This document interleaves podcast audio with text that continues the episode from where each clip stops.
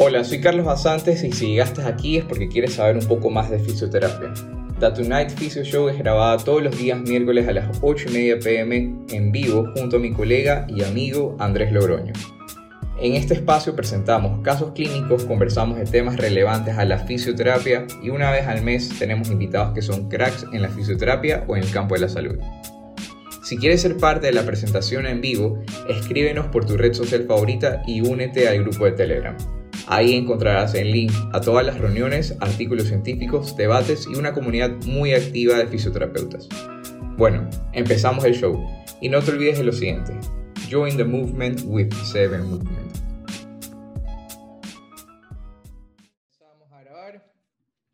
Buenas noches chicos con todos. Hoy vamos a estar hablando junto a Andrés y todos los que quieran participar acerca de con qué especialidades trabajamos nosotros los fisioterapeutas. Eh, recuerden, el chat está abierto, queremos que sean bastante dinámicos. Esto va a ser mucho de contar experiencias de cada uno de nosotros. Andrés. Hola gente, ¿cómo van? ¿Cómo están? Nada, que tengan un, un buen Andrés, miércoles. ¿te, ¿Te quedaste quieto, paralizado? Nada, aquí estoy, ahí estoy. ¿Sí me escuchan? Sí. Nada, como les digo, eh, para todos. Eh, eh, nada, vamos a hablar ahora algo súper interesante. que yo creo que mientras más experiencias tengamos de todos ustedes, mejor para que la gente sepa como con quiénes nomás podemos Una trabajar. bomba, ¿qué onda? ¡Esa mami! Hay, algún, Ahora sí. hay alguien que está prendido el micrófono. Sí, sí, sí. Ahí está. Déjame apagar de todos. Ya. Listo. Ahora sí. Bueno, estamos Ahora listos sí. para empezar. Vamos. Eso, gente, ya saben, va a ser un conversatorio súper interesante y el chat está eh, a disposición de. Yo creo que si me, en este conversatorio, si es que les podemos escuchar muchísimo mejor, creo que nos vamos a explayar más aún en, el- en- en audio que en, que en el chat. Pero igual, el chat está abierto eh, y la idea es dar a conocer como un poco más de qué realmente podemos, con quiénes realmente podemos trabajar, sobre todo para las personas que recién están empezando, eh, y puedan expandir su campo laboral. eh, y nada, hacer un equipo bastante multidisciplinario, que ya vamos a hablar de eso, y que crezca la fisioterapia y sobre todo para hacer un, un bien al paciente, creo yo, Carlos. Sí, correcto, correcto, porque ese es el, el fin de nuestra carrera, ¿no? Poder ayudar a, a los pacientes, eh, quitarnos también esta parte de los egos profesionales, no eh, irse en contra, irse a favor tampoco, sino que buscamos el bien del paciente sin importar eh, quién eh, que el médico que el fisioterapeuta salga beneficiado, ¿no? Que eso es lo... Sí, literal. Y sobre todo, o sea, verán, no sé si pase en Guayaquil o pase igual en otras ciudades. Eh, por ejemplo, acá en Quito está pasando bastante, un, ya unos cinco años, que hay mucha gente súper joven que se pone consultorios. Y bueno, no vamos a hablar si esto está bien o mal ya, pero más bien darles herramientas con quienes nomás pueden trabajar, o sea, para que más bien expandan su campo laboral. Esto va a estar súper interesante porque no es como, yo tenía un profesor que decía como, no, es que no necesitamos de nadie, que ni sé qué, y no, no, no es así, o sea, realmente hay que dar un equipo, hay que darle un equipo bastante grande al paciente para tener mejores servicios.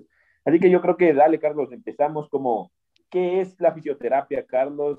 Eh, ¿Cuál es la visión de la fisioterapia? Cuéntanos tú un chance más de eso y de ahí vamos desglosando las ideas, gente. Bien, eh, bueno, entonces como todos sabemos acá, la fisioterapia es la ciencia del movimiento, es la parte de la ciencia de la salud que está involucrada en la rehabilitación física, cognitiva también del paciente, eh, que se puede involu- involucrar en múltiples casos, eh, casos, de, eh, casos, casos ortopédicos, cardíacos, respiratorios.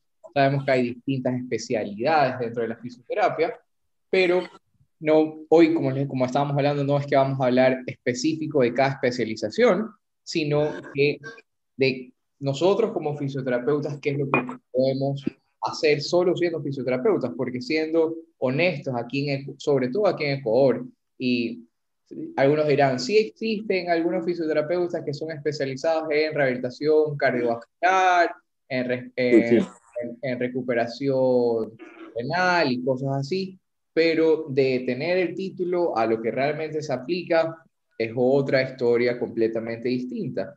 ¿ya? Oye, y el masaje terapéutico también está especializado, pues Carlos, déjate huevar. Claro, claro. O sea, seis, seis, semanitas, seis semanitas ya tienen su inscripción. Y Pero, oiga, pre pregunta seria, Carlitos, pregunta seria al grupo también que está conectado. Eh, yo que sepa, por eso, la verdad, tal vez eh, desconozca esa parte, por eso te pregunto a ti y a, y, a, y a, la gente que está conectada. En el Ecuador, la fisioterapia no está aún dividida por subespecialidades o cosas por el estilo, ¿no? De hecho, eh, lo que yo tengo, tengo en conocimiento es que tú sales con un conocimiento básico previo de terapia respiratoria, terapia neurológica, Correcto. ortopédica, deportiva. Sé que hay en algunas universidades que dan cardiológica, infantil y, y claro, se escapa algo más, ¿no? Si, si es que vamos a ver la oferta que hay actual, hay los famosos y grandes diplomados. Diplomados en recuperación respiratoria, en recuperación cardiovascular, en recuperación geriátrica, diplomado en sé cuánto, pero realmente tienen mayor validez o tienen peso para, de, de, forma legal, aquí en el Ecuador no los tienen, solo están acreditados los títulos de tercer nivel y los masterados, como aquí el Magister logró. Pero eh, a, algo, que, algo que les quería mencionar, y para que sepan un poco de la realidad también, o sea, si es que si es que no hay especialidades legales, ¿ya? O sea, no hay especialidades legales, uno. Y sobre todo nosotros, siendo fisioterapeutas, si es que ustedes van a su RUC, ¿ya? Y ven qué es lo que dice en el RUC, o sea, ni siquiera es que estamos sectorizados netamente como fisioterapeutas, estamos parte de parteras, logoterapia, eh, ah, sí, enfermera sí, sí, sí, y, y, y, y terapeutas en terapia física. ¿Ya? Oye, o sea, Carlos, ¿y tú crees, obviamente saliéndome un pelín del tema, pero igual gente, eh, a la gente también, si es que nos responde, ¿tú crees, ustedes creen que le haría bien a la profesión y al paciente tener fisioterapeutas como, como hay traumatólogos, por ejemplo, traumatólogo especializado en cadera, traumatólogo claro. especializado en hombro? Eh, ¿Creen que le daría bien al, a la carrera y, y sobre todo al paciente como fisioterapeutas que trabajan especializados de qué sé yo, en hombros, fisioterapeutas especializados de, en codos, cosas así, ¿me entienden? No, no sé si me, me, estoy expresando bien, Carlos. Sí, te, te entiendo bastante bien la pregunta. No sé qué opinen la gente acá, de qué, qué opinan. Si quieren tener alguna especialización para solo trabajar con pacientes específicos o primero quisieran saber, este, o, o primero quis, quisieran ser solo simplemente reconocidos como fisioterapeutas. Cuéntenos un poco o cuál es su interés. Porque al, al, momento de estudiar, por ejemplo, aquí Andrés y yo nos concentramos bastante, bueno, la, gran, la mayoría de pacientes que atendemos son normalmente de dolor crónico, podríamos decir, de lesiones musculoesqueléticas y deportistas, digamos. Uh -huh. Lo cual uh -huh. yo personalmente, yo no me considero un fisioterapeuta deportivo, eh, tampoco me considero un fisioterapeuta en dolor crónico, especializado en dolor crónico. Es con lo que más trabajo, pero también es lo que más he investigado. He estado trabajando últimamente, pero no puedo, no puedo yo decir que soy especialista en esto, ¿no? Exacto, exacto. Eh, ahora, no sé qué crean, ¿no? Pero eh, bueno, lo que dice, por ejemplo, Paulette, que todas las diplomados son una modalidad, pero que no tienen validez en Ecuador, eso es bastante cierto, gente. Eh, yo creo que eso sí se debe mencionar.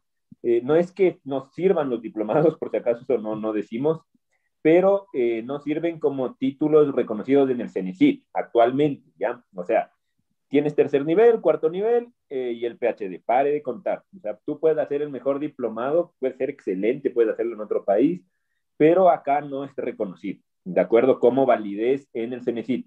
Ahora sí que es cierto, y esto también hay que mencionarlo, que esos diplomados también son carpetas. Y en muchos trabajos, sobre todo en públicos, sí que te dan un escalón un poquito más importante como para poder obtener el trabajo, ¿no? Claro. Ajá, eso, eso también, ajá, eso también eh, hay, que, hay que decirlo, ¿no? Porque si no vayan a decir, no, entonces los diplomados no sirven, eh, no, no es tanto así, pero que hay diplomados que no sirven de mierda, eso también sí es cierto. Claro, ojo, sí hay diplomados, como dice, dices al final, que no, no funcionan, que son diplomados pero de un fin de semana. O sea, si por lo menos van a coger un diplomado que sea de unos cuantos necesitos, de una universidad reconocida o que les dé créditos para hacer, por ejemplo, unos, unos diplomados que yo recomiendo que por lo menos te den créditos para hacer una maestría, que hay muchas universidades que hacen diplomados como parte pre hacer una maestría. Entonces ya al momento que haces maestría ya no tienes que coger X clases porque tienes ese diplomado. De, si, es que, mm. si, es que, lo haces con, eh, con, la, con, la, misma universidad que está haciendo el diplomado, que tiene el diplomado y la maestría, ¿no? Ya. Ahora, vamos, vamos como a la parte del trabajo, Carlitos. Ah, exacto, ¿Cómo, trabajamos? Al, tema, al tema que íbamos a hablar el día de hoy. Ok, hay diplomados, algunas personas han cogido, no han cogido, hay especialidades son, no son reconocidas, pero uno se creen especialistas en otro. Pero cuando nosotros, Andrés, y esta es una pregunta que te hago a ti, podemos ser parte de un equipo multidisciplinario y ¿cuál, cuál es la diferencia entre un equipo multidisciplinario e interdisciplinario? Ya, a ver, yo eso creo que es sumamente importante, Carlitos, justo como lo veníamos conversando antes, eh, y gente pilas con esto igual. Yo creo que cuando de ley nos han preguntado a todos en alguna charla o de ley nosotros pensamos de eso, como quién trabaja de manera multidisciplinaria, todos alzamos la mano. Yo creo que eh, la gran mayoría decimos, no, sí, el trabajo multidisciplinario es lo mejor y cosas por el estilo, pero a ver, siendo como muy conceptual, eh, hay, dos, hay una pequeña diferencia entre el trabajo multidisciplinario y el trabajo interdisciplinario. En los dos constas de un equipo de trabajo por a ver, en el multidisciplinario pueden ser la misma rama, o sea, todos fisioterapeutas, ¿ya? ¿Cómo puede ser eh, otras ramas? O sea, fisioterapeuta, médico, nutricionista, psicólogo, ¿ya? Pero todos a cargo de una cabeza líder profesional, ¿ya? Y todos, en fin, a, o base a un mismo objetivo. En este caso se entiende que como es salud, eh, se entiende que el, el fin y el objetivo es el bienestar del paciente, ¿ya? independientemente de las ramas que nos dedicamos. En el interdisciplinario, ah, entonces, en el multidisciplinario, básicamente en otro lenguaje hay jerarquías, ¿ya? En el interdisciplinario es un trabajo dentro del mismo equipo, ¿ya? Profesional y sin jerarquías, y todos con el mismo objetivo, ¿ya? Eh, así que, como de manera bastante conceptual, en el uno tienes jerarquías, en el otro no tienes jerarquías, los dos tienen el mismo objetivo, el trabajo y el bienestar final del paciente. ¿ya? Eh, ahora, esto realmente de la, de la parte conceptual a la parte clínica, ¿crees que la pasamos, Carlitos? ¿Crees que es real en fisioterapia esto? Así como a grosso modo, en respuesta súper, mejor dicho, en pregunta súper amplia. Para que sea un trabajo multidisciplinario verdadero, tienes que por por lo menos trabajar dentro de un hospital o clínica.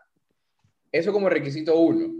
Ahora, que lo hagan dentro de las clínicas, no. O sea, si, por ejemplo, ¿a qué me refiero? Si es que yo, Carlos Basantes, que tengo mi clínica privada, quiero hacer, hablar de trabajo multidisciplinario, significa que yo aquí dentro de la clínica tengo que tener un psicólogo, un nutricionista y alguien tiene que ser la cabeza de eso. ¿Ok? Ahí podemos hablar de un equipo. Pero creo que más en la práctica clínica entra mucho más el trabajo interdisciplinario, donde hay muchas, muchos temas de derivación. O sea, que es otra cosa, ¿no? Exacto, que entra ese tema. el, el, caso, el caso clínico pasado, de que eh, a ti te derivó un médico internista. Que a ti te, derivó un médico internista el paciente. No te dio una prescripción, como normalmente lo hace el traumatólogo, que te dice trabaja ultrasonido, magneto, láser y estiramientos, sino que te dijo, Andrés, este es el paciente, tiene esta condición, te lo encargo para que trabajes este objetivo. tú lo evaluaste y tú decidiste que trabajar. Y así, de esa misma manera, tú, Andrés, viendo la evolución del paciente, decidiste también derivarlo en conjunto, en conversación con el médico internista, a la parte del psicólogo. De psiquiatra. Entonces, para nos, en, lo, en lo privado, en lo clínico, nosotros como fisioterapeutas hacemos un, más, un mayor trabajo interdisciplinario que un trabajo multidisciplinario. Para ser multidisciplinario tendríamos que estar dentro de una clínica o un hospital para que ahí pueda existir este sistema, ¿no? Ya, sí, a ver, y ahí súper bien lo que topas, Carditos, y, y, gente que está escuchando acá, yo sé que hay gente que está trabajando ya actualmente. Mm, hay, no hay que confundir una cosa también, o sea, trabajar en equipo o, o multidisciplinariamente o interdisciplinariamente eh, no significa tener un amigo médico o conocido médico eh, al cual tú le digas, oye, eh, necesito que le veas a este paciente y el médico te, te, lo reenvíe de nuevo y te diga 10 sesiones de fisioterapia, eh, estiramiento, ultrasonido, función seca y ejercicio. Eso, más que ni siquiera es tanto derivar, eso es más bien ordenar, ¿ya? Y aquí hay que tener que, o sea, hay que tener en cuenta ciertas cosas, ¿ya? El hacer caso a alguien que ni siquiera es de tu profesión y hacerle caso a que tú hagas algo en tu profesión que sabes que no es totalmente como lo más óptimo para el paciente, eso no es trabajar en equipo, o sea, eso no es ni trabajar multidisciplinariamente ni interdisciplinariamente, eh, incluso si hay jerarquías, o sea, la jerarquía, yo, yo lo veo, esto sí es una opinión personal, yo lo veo que la jerarquía Actualmente pienso que sí es muy buena en el sentido de salud, eh, pero la jerarquía no significa traspolar o invadir otros campos profesionales. Imagínense que yo de pronto le mande al paciente con una nota diciéndole al médico cirujano, necesito que por favor le opere en la técnica X de esta cadera y en 12 días me lo manda para revisar. ¿Cómo? O sea, hay que tener como mm, bastante coherencia, ¿no? Eh, hablando de, de, jerarquía, o sea, el tema jerárquico dentro del equipo multidisciplinario es alguien que esté liderando el caso, más no interviniendo en cada uno de los factores. ¿A qué me refiero? Definitivamente, el líder del equipo multidisciplinario tiene que tener noción de un poco de cada una de las especialidades con las que va a trabajar para poder saber a quién, se lo, a quién lo dirijo a quién, lo, a quién, eh, a quién le encargo esta parte del trabajo. Y ahora, eh, un, o sea, un equipo multidisciplinario tiene que tener mucho feedback, tiene que tener mucha comunicación entre ellos, porque los, para tener avances verdaderos, tenemos que tener, este, tenemos que tener esta respuesta para poder optimizar y ser más eficiente al momento de trabajar con los pacientes. Totalmente. Ahora, mira lo que dice, por ejemplo, Diego, y me parece súper interesante, gracias por compartirnos, Diego. Eh, él trabaja en una zona hospitalaria COVID presencial y también de manera de teleterapia, y aparte tiene eh, su consultorio privado. Y de hecho, o sea, justo lo que él dice, o sea, llegan derivaciones, hay que tener muchísima comunicación, eh, y se trabaja con especialidades médicas como traumatología, otorrino, odontología, que ya vamos a hablar de esto como para que tengan como mayor conocimiento. Pero esto, esto, esto de esto se trata, o sea, si hay cómo trabajar en equipo. Yo, yo sigo creyendo eso desde un punto de vista con mucho respeto profesional y sobre todo que, que le hagas entender al profesional médico, en este caso, cuán importante es tu profesión. O sea, lo que hablábamos, Carlos, ¿te acuerdas? O sea, eh, hablemos de traumatología, que es como una de las cosas, a lo menos de nuestro campo deportivo, de lesiones musculoesqueléticas, de lesiones crónicas, se maneja bastante la, especialidad de traumatología. Yo creo que muchos traumatos eh, tienen una idea de fisioterapia bastante burda, bastante eh, pobre, pero es porque esa idea la hemos dado nosotros. O sea, si es que yo al traumato le mando y le digo, justo hablábamos con alguien, eh, y le decíamos como, las 10 sesiones primeras son analgésicas.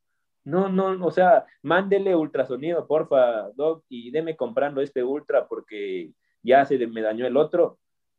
¿Qué idea va a tener el trauma? O sea, hay, hay, también que, que, ser como muy autocríticos de qué, de qué tan buenos profesionales somos y sobre todo vean algo que yo he visto y esto es algo que hasta ahora pasa, no sé si a ti te pase, Carlos, y, y si es que a alguien le pasa esto, nosotros como fisioterapeutas tenemos miedo de hablar con el médico, tenemos miedo de llamarle al médico y decirle, doc, ¿sabe qué? Este paciente eh, tiene esto, eh, yo no estoy tan de acuerdo, puede revisarle de nuevo, qué sé yo, cualquier cosa, pero literal tenemos miedo de hablar con los médicos. No sé si tú te pase esto, Carlos, o gente le pase esto.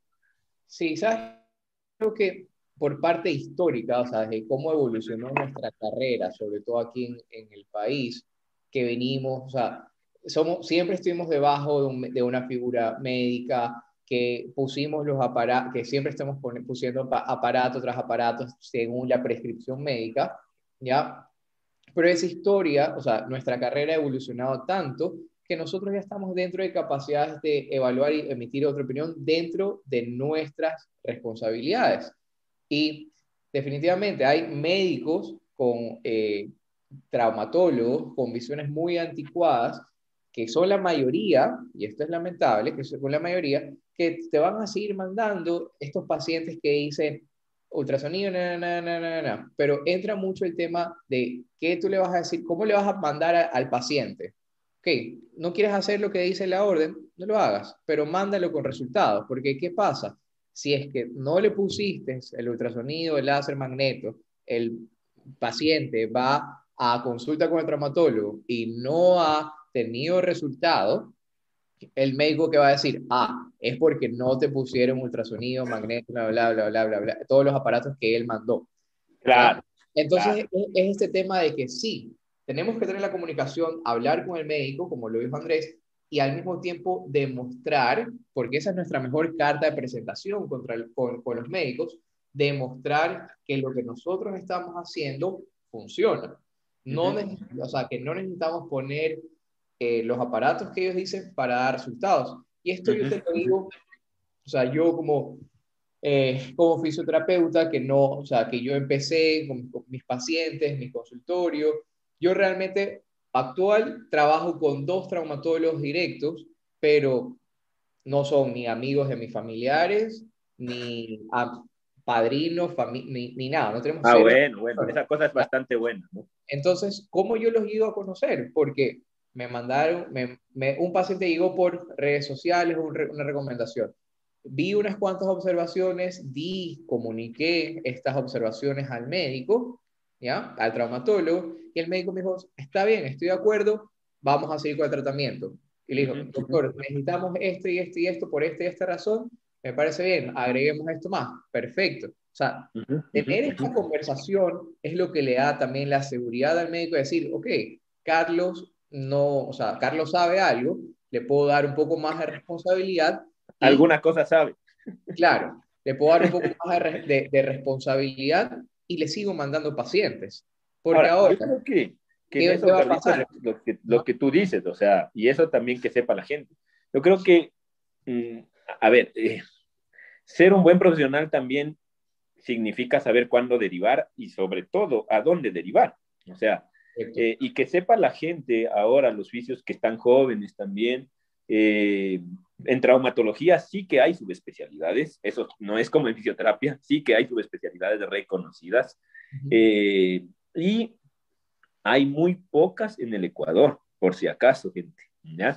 Hay muchísimos traumatólogos y muy pocos con subespecialidad reconocida. Que ese traumato con el que tú trabajas haga rodillas 30 años, no quiere decir que es subespecialista, por si acaso, ¿ya? Para hacer subespecialidad tienes que estudiar realmente.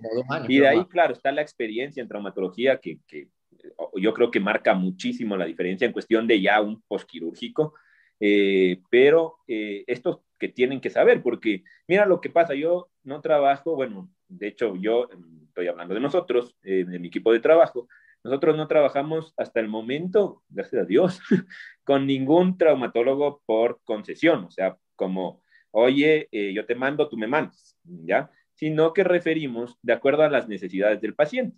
Ejemplo claro, hoy, como te contaba a ti, Carlos, eh, hoy me llegó un, chico X con una lesión eh, muy fuerte, trabado la rodilla, demasiado hinchado, con bostezos en todas las rodillas, en todas las rodillas, en todas las pruebas. Eh, ¿Qué tienes que hacer? Derivar. Y yo no le voy a mandar al, con la traumato de columna que yo manejo, porque ella maneja columna. Yo le mando al traumato de rodilla que yo conozco y considero que es muy bueno. ¿Se entiende esto? O sea, esto, esto como, como ética, ¿no? exacto, como hemos hablado siempre, o sea, es buscar el bien del paciente, no el bien de que... Y bien que hablas de este tema de las concesiones, yo creo que esto va a salir un, eh, un, un, poco en contra de los traumatólogos, pero es una realidad. Por ejemplo, una realidad que se vive acá en Guayaquil, no sé, ahí en Quito. Hay traumatólogos que te dicen, ok, yo te mando pacientes, pero ¿cuánto voy a ganar yo por mandarte pacientes? Claro.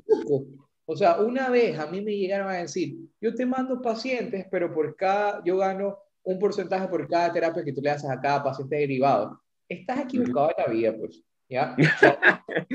y ahí, obviamente, a ese traumatólogo yo no le derivo absolutamente nada, ¿ya?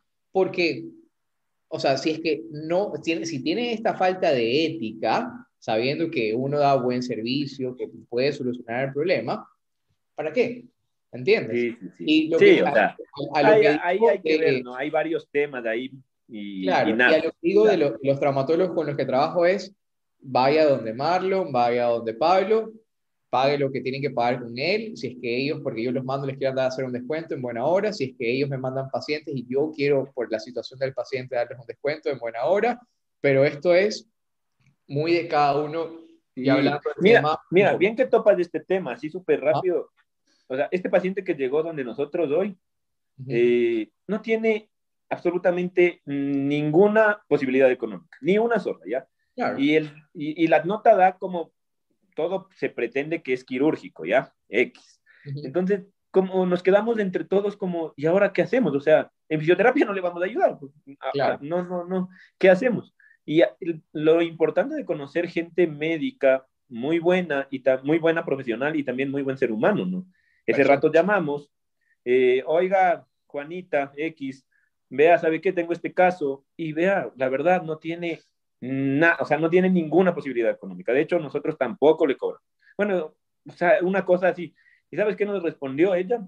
Vea, yo trabajo en un público, ¿sabe qué? Yo le ayudo al paciente, eh, veámosle esto, esto y esto, y ya está, o sea, le ayudaste al paciente, loco, no, no, no, no ganas tú, no gana la doctora, pero gana el paciente, o sea, yo creo que estas cosas hay que saberlas, ¿no? Y saber rodearte de buena gente. Ahora, lo que tú dices, o sea, si yo me rodeo con gente, con profesionales que no son éticos, habla también de que yo no soy tan ético. O sea, a, pilas con esas cosas, ¿no? Vamos leyendo, eh, Carlitos, antes de que se nos quede, por ejemplo, mira, Cris nos dice, en alguna experiencia que tuve, entre algunas especialidades mm, tenían muchas diferencias, o sea, entre esas especialidades médicas, y por eso no se trabaja en conjunto.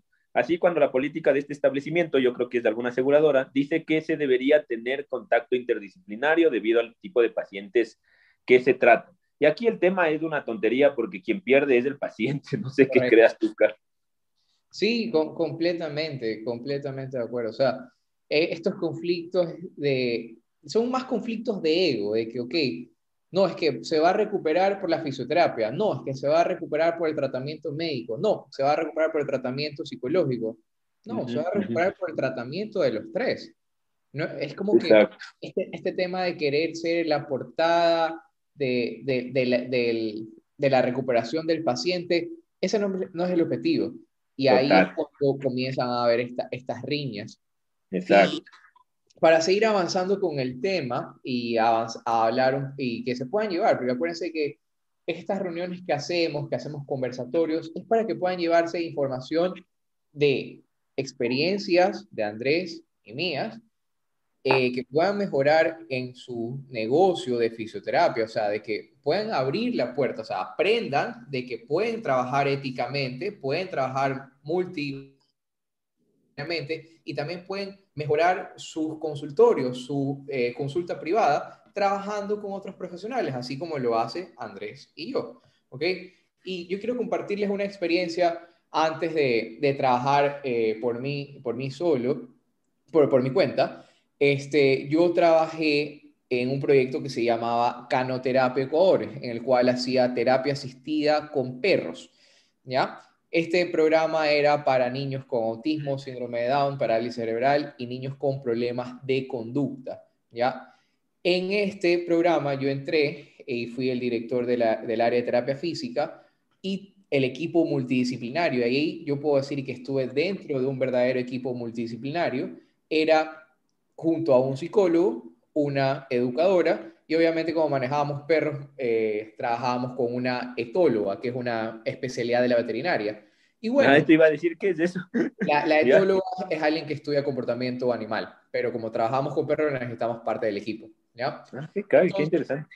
¿Ya? Llegaba un paciente con autismo, ¿ya?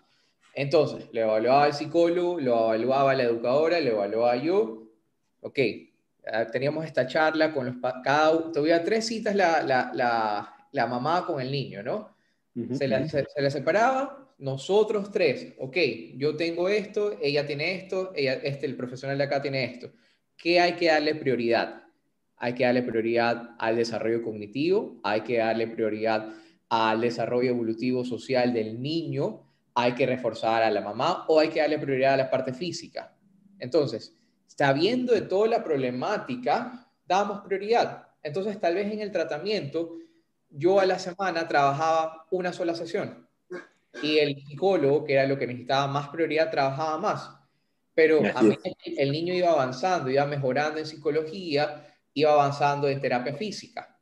Entonces, ahí, cuando existe esta comunicación de que se valora la evaluación, la, opinión de cada profesional y se genera un plan en vuelta al profesional, es que va avanzando el paciente mucho más rápido.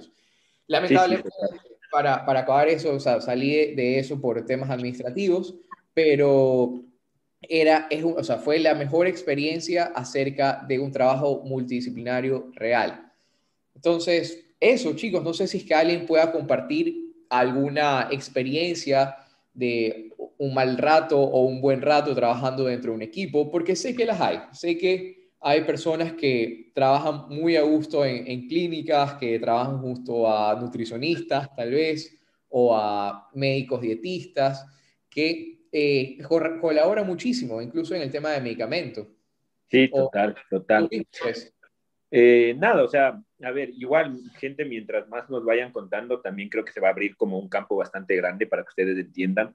Eh, y sobre todo que en serio, obviamente el beneficio del paciente, pero también que generen más opciones laborales. O sea, realmente, eh, claro, nosotros les hablamos desde un punto de vista de Carlos y yo que nos dedicamos a una pequeñita parte de fisioterapia o sea, a una pequeñita rama. De ahí que hay muchísimos otros más eh, fisioterapeutas que se dedican a la parte respiratoria, a la parte neurológica y por supuesto cada especialidad médica con, con que, puede ayudar. Eh, yo, yo les comento así súper rápido.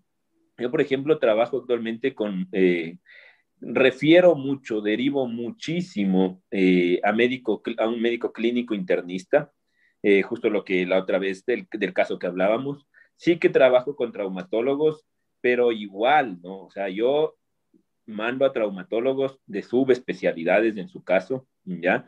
Eh, y de ahí también trabajo eh, mucho con médico general. El médico general, eh, créanme, es el primer contacto muchas veces del paciente y sí que hay muy buenos conocimientos de médicos generales, como ahorrar tiempos de, de, derivaciones, ¿me entienden? Y darle más rápido al paciente el tratamiento que necesita.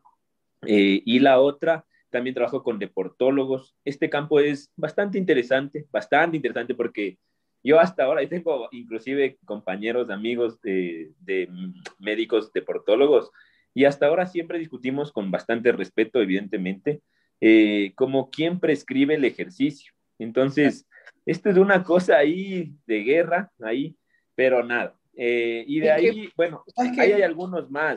vamos, vamos leyendo, por ejemplo, aquí, ¿dónde te quedaste? Creo que la última que leíste. Eh, la de Diego, que por ejemplo ahora hay traumatos que envían prescripciones, pero no se enoja si no explica eh, como qué es lo mejor. Ahora, hay que tomar en cuenta que que te mande una indicación quirúrgica, porque obviamente él supo que operó, eso es distinto. O sea, como pana, por favor, no me des apoyo porque utilicé tal cosa, dame 21 días de sin apoyo. Eso es otra cosa, ¿no? Claro, eh, o sea, recomendaciones y observaciones acerca de su procedimiento está perfecto y es más, nos va a dar un problema a nosotros en caso de que, si es que decimos, ah, no importa lo que dice el traumatólogo y hago lo que quiera, o sea, también responsabilidad de nosotros, ¿no? Claro. Oye, mira lo que nos dice eh, Andreina, y esto sí pasa también lamentablemente, no sé si les ha pasado a ustedes, a mí sí me ha pasado full, que le llega un paciente con un caso de tobillo y esta Andreina manda traumatología porque consideró que era evidente y el traumatólogo le refiere a otra terapeuta. Esto pasa mucho y no es tan ético, lamentablemente, pero sí pasa. No sé si te ha pasado a ti o les ha pasado a ustedes, gente.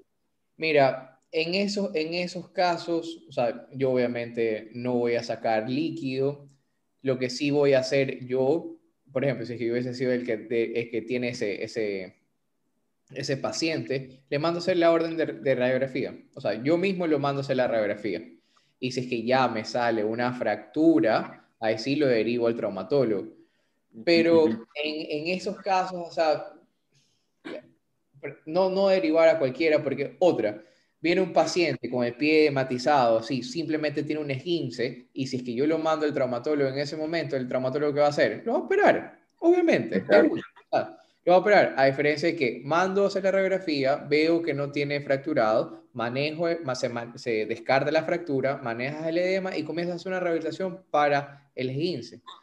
Entonces, en la, en la práctica, en, en, la, en, la, vida real, ya cambian muchas cosas acerca de las derivaciones. Ojo, yo ahora sí tengo la confianza de decir, ok, si yo le mando a este paciente, a este traumatólogo, sé que él no lo va a operar por X razón, pero esto es claro, de que yo ya conozco cómo trabaja.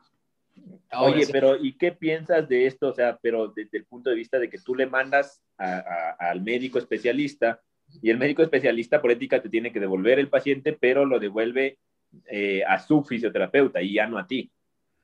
Normalmente nunca me, no me ha pasado, o por lo menos no me he enterado. es en todo caso. Una, una, de dos, no me ha enterado o no me ha pasado porque normalmente siempre me, me regresan los pacientes, eh, pero en caso de que lo hicieran, o sea, creería yo que es falta de ética o tal vez el trauma, el, yo qué sé, el paciente vio que el, el, panita es fisioterapeuta, entonces le sale más barato con el, con el fisioterapeuta acá o le queda más cerca de la casa. O sea, hay muchos otros factores y yo creo que dentro de eso tampoco ya no, o sea, no, no podemos entrar mucho en decir es culpa del traumatólogo, es falta de ética, sino que ya es decisión del paciente. Bueno, a ver, especialidades por ejemplo, dice Sonia que ha trabajado con ontología en alteraciones de ATM. Y aquí yo te quiero hacer una pregunta, Andrés. ya vas. ¿Qué tan, ¿Qué tan verdadero o necesario ves una especialización en ATM? Tú, yo, personal. Ya. A ver, a ver. Eh, opinión, ojo. Sí, sí, esto es una opinión. Hay que, tiene que, por si acaso, si alguien tiene ATM, buena hora por ellos. Pero, opinión, o por favor, chicos, todos estamos aquí para comentar. Si es que alguien quiere comentar también, vamos. A ver, opinión, ¿ya? Eh, y esto es una opinión desde una experiencia personal, ¿ya? Eh, yo mm, mm, me formé y busqué formarme realmente en esto con, en teoría, con los mejores exponentes en terapia eh, en este tema de ATM, porque en serio veía que primero me parecía un campo teórico bastante interesante. Y segundo, por un tema eh, de opciones laborales, porque veía que en la ciudad, en Quito, eh, pocos o nadie se interesaba como en este campo laboral. Entonces, yo lo vi así. De hecho, yo le soy súper sincero, lo vi como va a ser una buena opción también tenerla, ¿me entiendes? Ahora, el momento que yo ya recibí esta formación, eh, dos cosas. Primero, no me gustó, o sea, gusto personal, no, no, no, no me gustó. Y segundo, como no me gustó, empecé a ver, a leer un poco. Yo no soy especializado en el tema de ATM, pero sí que hice el diplomado de ATM.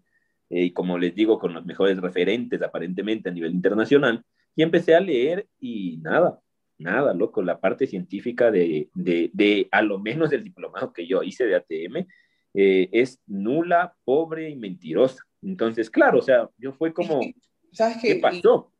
Yo, yo te digo una cosa, o sea, sí, escuché, hubo una época que hace creo que dos años, tres años, tal vez se puso bastante de moda este, este tema del ATM, eh, pacientes con bursismo, habían... Eh, eh, hay, hay, muchos de temas de migrañas, tensionales, ¿ya? Entonces decían como opción el fisioterapeuta. Ahora, este, yo personalmente veo como otra articulación. O sea, si es que vemos la, en la parte mecánica y si es que estudiamos anatomía, y por eso digo que siempre es importante tener las bases, o sea, que es, un, es, un es solo una articulación con dos, tres dos movimientos máximo. O sea, verás incluso, mira lo romántico que era. nervios ni nada por el estilo. A ver, Sonia está alzando la mano, creo que va a defender a su especialización en ATM. yo hablé de la mía, verás. Yo no tengo especialización en ATM, ah, hice un diplomado. No pues Sonia, no, no, eso no es ético, Sonia, muchas gracias. Me retiro. no, yo no tengo especialización en ATM, pero en algún momento eh, dos odontólogos me hicieron, eh, o sea, me escribieron a preguntarme si es que yo podía trabajar en eso. Pregunté específicamente qué, qué tenía el paciente y la verdad es que lo que se trabajó, o sea, yo les fui súper sincera, les dije, yo no voy a cambiar ninguna estructura, la única estructura que se cambia es a nivel de cirugía, y eso la odontóloga estaba totalmente de acuerdo y estaba, o sea, súper clara. Y, pero por decirte, tenían que hacerle un trabajo en la muela y la señora no podía abrir la boca más de 10 segundos. Entonces, entonces se trabajó sobre la función, en realidad. Entonces, es como me preguntan, entonces yo siempre digo, eh, no soy especialista, pero te puedo ayudar a tratar tú el tema de, de, la función, el dolor y todo eso. Se hicieron tal vez como, eh, ¿qué será? Como cuatro sesiones, eh, viéndolo una vez a la semana. Y después ya nos dimos cuenta que la paciente era un poco más, porque te pones a conversar con ella, ¿no?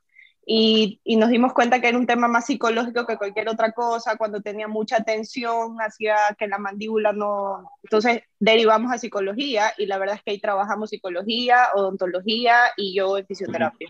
Esa fue la experiencia que tuve. No, y eso es otra cosa, ¿no? Pero nada, yo creo que es ese tema.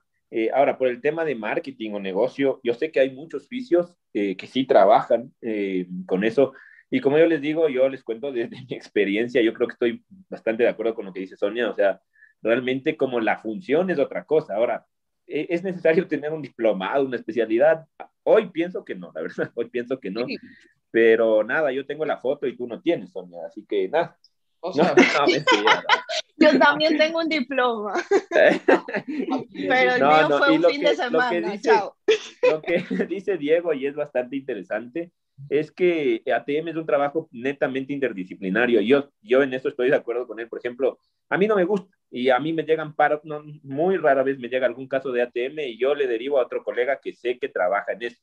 Entonces, literal, es como, oye, pana, dame revisando a este paciente porque no, no estoy yo, no, no, no me gusta, o sea, no, no, esa es otra, no, no sé si es que ustedes derivan a otros colegas de fisioterapia que saben, que ustedes saben que él va a hacer mejor trabajo que ustedes. Esto, esto también es un tema que, que es muy mm, ahí, ¿no? Es, es, un, es un tema largo, duro, pero hay que tocarlo en, otra, en otra ocasión. Dale, ¿qué otras especialidades? Para cerrar ya lo, lo de ATM, o sea, ¿necesitas, según opinión también personal, ¿necesitas especialización? No creo. Vas ¿Quién te va a derivar? El, el, el ortodoncista y actualmente podrías trabajar como ortodoncista, sí. Vas a ayudar mucho en el manejo del dolor, en el manejo. No es que vamos a corregir nada, vamos a aliviar, vamos a trabajar, a promover muchas cosas, pero es un trabajo de paliativo al tratamiento principal que va a ser el odontólogo. Oye, pilas con el dolor orofacial, ¿no? El dolor orofacial es una cosa que se investiga brutalmente y, la fisioterapia puede hacer mucho ahí. Vayan a leer eso también, ¿ah? Que es súper interesante, súper interesante, Carlito. También, a ver, dice Diego, a nosotros en el hospital nos perjudica el embudo que es fisiatría. En mi opinión, prefiero trabajar directo con las especialidades o solo consulta externa, trabaja con fisiatría. Sí, y aquí entra, ¿cuál es el verdadero trabajo de fisiatría? Yo pregunto. No, no preguntes eso, hermano. Ya, ya, no, no le vamos a preguntar, no le vamos a preguntar. Porque después, Andrés se, se, queda hasta las 11, la novia le pega, así que pero llévense esa pregunta para la casa. Diego, yo, dice, yo te la respondo súper fácil para que veas que no me va hasta las 11. No sé. En serio, súper sincero, no sé. No sé qué hace un fisiatra hasta ahora. Yo, ¿Cuántos médicos conoces que se están especializando en fisiatría? No, ni un. Ni un. Cero. Cero, brother, cero. Bueno, dejemos a los fisiatras en la tumba donde deberían estar. Este, Médico, dice Diego también, médico, medicina familiar y comunitaria. Eso, por ejemplo, todo lo que nos relacionamos con la parte social, que sabemos que los factores sociales eh, van, a van a influir muchísimo en el manejo del dolor, son nuestros mejores aliados. Total. Repito, trabajar conjunto a un psicólogo y que, y que el psicólogo entienda que también puede haber dolor simplemente por un trastorno emocional, es buenísimo pero encontrar esos psicólogos o esos trabajadores sociales es complicado, porque dicen, me duele y es como que vaya al médico. No, no ven otras banderas, otras banderas de alerta que dicen, ok, puede ser por esto y esto y esto. Pero ahí entra la parte de, de comunicación. Dice Diana, eh, yo en mi trabajo sí tengo apoyo de un médico traumatólogo, pero él hace su evaluación y nosotros con oficio eh, Gacela, hacemos nosotros, me imagino. Y entre los dos se saca el mejor tratamiento desde el punto de vista que nos ha ido bastante bien. Qué bueno, qué bueno, qué bueno, Diana. Oye, y esto es una bestia lograrlo, ¿no? O sea, yo, yo, les cuento así súper rápido también. Yo tengo par traumatos con los que realmente incluso haces como, tienes más confianza. es como, oye Andrés, este, este hombro está, pero ¿sabes qué? O sea, en, en términos así, ¿no? Entre los dos, como, loco, intentemos salvarlo. O sea, ve, sácale la madre, hazle terapia y mándame en un mes y veamos si logramos salvarle de la cirugía. Ojo, el traumato te manda esto. O sea, así, esta conversación. A mí eso me, me, me llena de emoción, o sea, ni tanto, yo obvio por mí, pero más por la paciente, o sea, hay traumatos, así no se den, así ustedes crean que no, pero en serio hay traumatos excelentemente buenos que te dicen, oye, no, o sea, de gana le vamos a operar, intentemos hacerle full terapia, full ejercicio, qué sé yo, lo que tú creas que es conveniente en tu profesión, pero intentemos salvarle. ¿Qué, qué, qué tal si más bien no le operamos?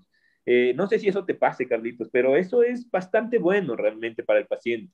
Sí, sí, hay, hay algunos traumatólogos que tienen ese, esa visión y hay que agarrarnos y fortalecer esa relación con ese traumatólogo porque ese va a ser nuestro, va a ser nuestro aliado para favorecer al paciente, que recuerden que ese es la, el objetivo final. Pero bueno, ¿qué otra especialización, Andrés? Ya hablamos muchísimo de traumatología, hablamos bastante, eh, contaste tu experiencia de traumatología, eh, perdón, de médico internista. Eh, creo que también mencionamos un poco el tema de psicología con mi experiencia y la experiencia que está contando aquí Diego de trabajo con medicina familiar y trabajo comunitario. ¿Qué otras especialidades, chicos, ustedes han trabajado o qué otras pueden, creen que pueden trabajar?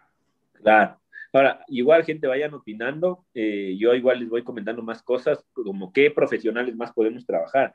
Eh, actualmente nosotros trabajamos con nutricionista y, y sí que nos va súper bien, ¿verdad? O sea, es, es un campo súper interesante. Ahora, hay que tomar en cuenta que es un servicio privado, y, tienes que dirigir bien el, el, la, parte monetaria del paciente, ¿no? Pero sí, sí que o sea, yo les recomiendo en serio que trabajen con nutricionistas y es que se dedican a la parte musculoesquelética. De otras cosas, en fisioterapia no les puedo hablar porque yo me dedico a la parte musculoesquelética y yo he visto un, un impulso bastante grande con una guía nutricional por, de parte de un profesional. O sea, realmente eso es otra cosa. Claro, y yo creo que podemos englobar, mucho las siguientes especialidades. Vamos a englobar, bueno, cada una de las especialidades que voy a mencionar tiene, cada paciente tiene sus parámetros y formas de trabajar, pero a grande escala, recuerden, a grande escala. Cardiólogos, nefrólogos, eh, endocrinólogos. Estos, tres pacientes, estos tres especialidades que manejan pacientes distintas también pueden llegar a trabajar con estas especialidades. ¿Cómo? Total. Ajá, ¿cómo? El, trauma, el cardiólogo, nefrólogo, endocrinólogo le va a mandar al paciente que haga ejercicio y no quiere que el paciente vaya a... Si es que lo manda a hacer ejercicio, el paciente no lo va a hacer en su casa. Si es que lo manda a un entrenador, el entrenador lo va a reventar, lo va a lesionar por cualquier otra cuestión. Entonces, ¿cuál es el profesional que está en intermedio? Nosotros, ¿ya? ¿Y cuál es nuestro tratamiento? Aquí, obviamente, no es que vamos a hacer terapia manual, no es que vamos a hacer drenaje, no, nos vamos a concentrar mucho en la parte biopsicosocial, sino que, ok, vamos a hacer que nuestro paciente haga ejercicio. Cumpla pues, metas, claro. Exacto, que, a ver, que sea ejercicio de aeróbico, de baja intensidad, de media intensidad, ejercicios HIIT, ejercicios de fuerza con resistencia. Eh, eh, ¿cómo se llama? Esto que, ay, se me fue. Ah, se me fue el, otro tipo de ejercicios, pero cualquier variedad de ejercicios, ¿ok? Lo vamos a hacer según las indicaciones que nos mande el médico, ¿ok? El médico cardiólogo nos dice, no quiero que me lo agite tanto, pero necesito que se mueve. Vamos a trabajar con un oxipulsímetro que haga X ejercicio, perdón, medimos antes de empezar el ejercicio, está a un ritmo neutro, hace el ejercicio, ¿cómo va? ¿Está bien? Perfecto. Y vamos marcando. Pero esto nosotros lo podemos ir controlando. Ahora, si es que hablamos ya de cosas súper técnicas, podemos tener herramientas como desde lo más básico, que es un oxipulsímetro, hasta una cámara de medición de, saturación, de, de, oxígeno y todo lo demás, ¿no? Sí, sí, o sea, hay formas, ¿no? Y, creo que eh, volvemos a lo que yo siempre he dicho, o sea, la fisioterapia es una profesión que aún no explota, o sea, que realmente aún no explota. Eh, mira lo que tú dices, o sea, trabajar con endocrinólogos, eh, trabajar con nefrólogos. Si tú te pones, a, si ustedes se ponen a leer como cuáles son los problemas de salud mundial, ¿Y cuáles son las, y cuáles son las salidas o opciones terapéuticas de esos problemas de salud mundial? O sea, todo engloba a que buen estilo de vida, buen manejo de estrés, de ejercicio, lo que sea, todas estas cosas. Pero ¿quiénes son los profesionales detrás de esto? Buen manejo del dolor, como hablábamos. ¿Quiénes son los profesionales detrás de esto? Mucho tiene que ver la fisioterapia. O sea, una de las cosas con las que yo estoy empezando a trabajar, y yo les comento que sé que hay algunos fisioterapeutas, muy pocos, pero trabajan con esto, eh, con esta especialidad médica, son los reumatólogos. El reumatólogo te maneja dolor, o sea, brutalmente. El, reumatólogo y el anestesiólogo, pero en este caso el reumatólogo, tiene diagnósticos, personas con diagnósticos bastante tristes. Tiene espondiloartropatías anquilosantes, artritis reumatoideas, fibromialgias, artritis reumatoideas eh, infantiles, o sea, una cosa de locos, no tienen idea, o sea, personas con enfermedades bastante críticas. Eh, y si ustedes se ponen a leer como solo en ese tema, como ¿qué les recomiendan? Obviamente la, la, terapia biológica, el medicamento, que ustedes no se meten en eso, pero de ahí, literal, Carlos, o sea, están todas las guías internacionales, ejercicios de fuerza y resistencia, ejercicio aeróbico, ejercicio de esto, eh, buen manejo de salud mental. Brother, o sea, tenemos un millón de campos laborales. realmente, para vivir saludable y eternamente, como le dije la otra vez, tenemos que comer bien, hacer ejercicio, dormir bien y no estresarse tanto. Y así ya estamos curados de todo. perdón, estamos previniendo todas las enfermedades. Y definitivamente, o sea, hay que darle nosotros, y como dice Diego, no explota, Andrés, porque nosotros mismos no la damos a conocer y nos dedicamos a recibir órdenes. Ese es el problema verdadero. Nosotros, y el motivo de este conversatorio, como siempre, es darles herramientas, darle esta visión global de qué es la fisioterapia para que puedan ir mañana a su consultorio, coger el teléfono o no quieren coger el teléfono de hacer tan directo con, con un profesional, el tío que es nefrólogo, oye tío, yo puedo hacer esto para tus pacientes, ¿qué te parece si comenzamos a hacer? Y comenzamos a promocionar, comenzamos a, divulgar, divulgar, difundir no solo en redes sociales, es también conversar con tu tía, con la vecina, en la reunión con tus panas, ¿ok? Eso también es divulgar. Entonces, nosotros tenemos que darnos mayor importancia, tenemos que hacernos valorar nuestro trabajo y poner todo lo que podemos llegar a hacer, que no solo somos los que damos masajes, que no solo somos los que manejamos dolor, no solo somos los que trabajamos después de la operación, somos los que pueden ayudarte a trabajar para tu diabetes, para tu eh, insuficiencia renal, para tus problemas de asma. Esos son finales, ¿ok? Entonces, chicos, opiniones, comentarios, ¿qué van a hacer el día de mañana? ¿A qué especialidad van a llamar? Mm, sí, sí, sí. Y algo que dice Diego que eh, Diego ha estado bastante participativo hoy. ¿ah? Bueno, qué bueno, Diego. no, pero qué, qué bueno. Eh, y es lo que dice Diego, y pilas con esto, gente. A ver, cuidado, mañana se ponen en su consultorio, eh, yo hago terapia neurológica respiratoria, ah. ni sé qué, ni sé cómo, ni sé cómo, y usted venga, cuidado con eso. También, o sea, yo siempre digo, la línea de la ética es súper delgada, ¿no? Y la línea de la ignorancia está también pegadita, o sea, no hay que ser osado, yo creo que... ¿Sabes qué? Mira, que, estamos como... Dime. Te digo, el, el, problema ahí, no, no, quizás, a veces no es mucho un tema de ética, ¿ya? Es un tema más de, de marketing, ¿ya? ¿Por qué? Porque si es que tú ves cualquier cursito de marketing dice, da datos precisos que la gente conozca, que los beta pueda reconocer. Todo el mundo reconoce un neurólogo, todo el mundo conoce, escucha terapia respiratoria, le llama la atención. Pero, pero, una cosa es el marketing, otra cosa es los temas profesionales. Tenemos que encontrar ese punto gris para poder tener y captar más clientes para nuestros negocios y respetar nuestra profesión. ¿Ya? Así es. Así Entonces, Yo, yo, en esa parte de la ética sí hay unos, unos que son unas, unas bestias que dicen que te curan, que te mueven, que te hacen, que eh, a eso sí deberíamos exterminarlos, pero a los, hay otras personas que realmente son por falta de, de, de, recursos creativos, por falta de preparación en otras áreas fuera de la fisioterapia. Entonces, es un tema de preparación, chicos. Creo que hace, en el conversatorio pasado también les, los motivamos a que investiguen otras cosas fuera de la fisioterapia para mejorar no solo como fisioterapeuta, sino como persona. Oye, conclusiones. Conclusiones. No sé, pues, ¿qué, qué concluye Diego, que ha estado súper activo? Vamos, Diego, le, ha, cogido, le, ha, cogido el puesto a iPhone, que hasta ahora sabemos quién es iPhone. A iPhone y a, Diego, ¿te acuerdas de Diego? Diego, ya tiempos que no se nos conecta, que algo le pasó. Creo que está haciendo un diplomado también.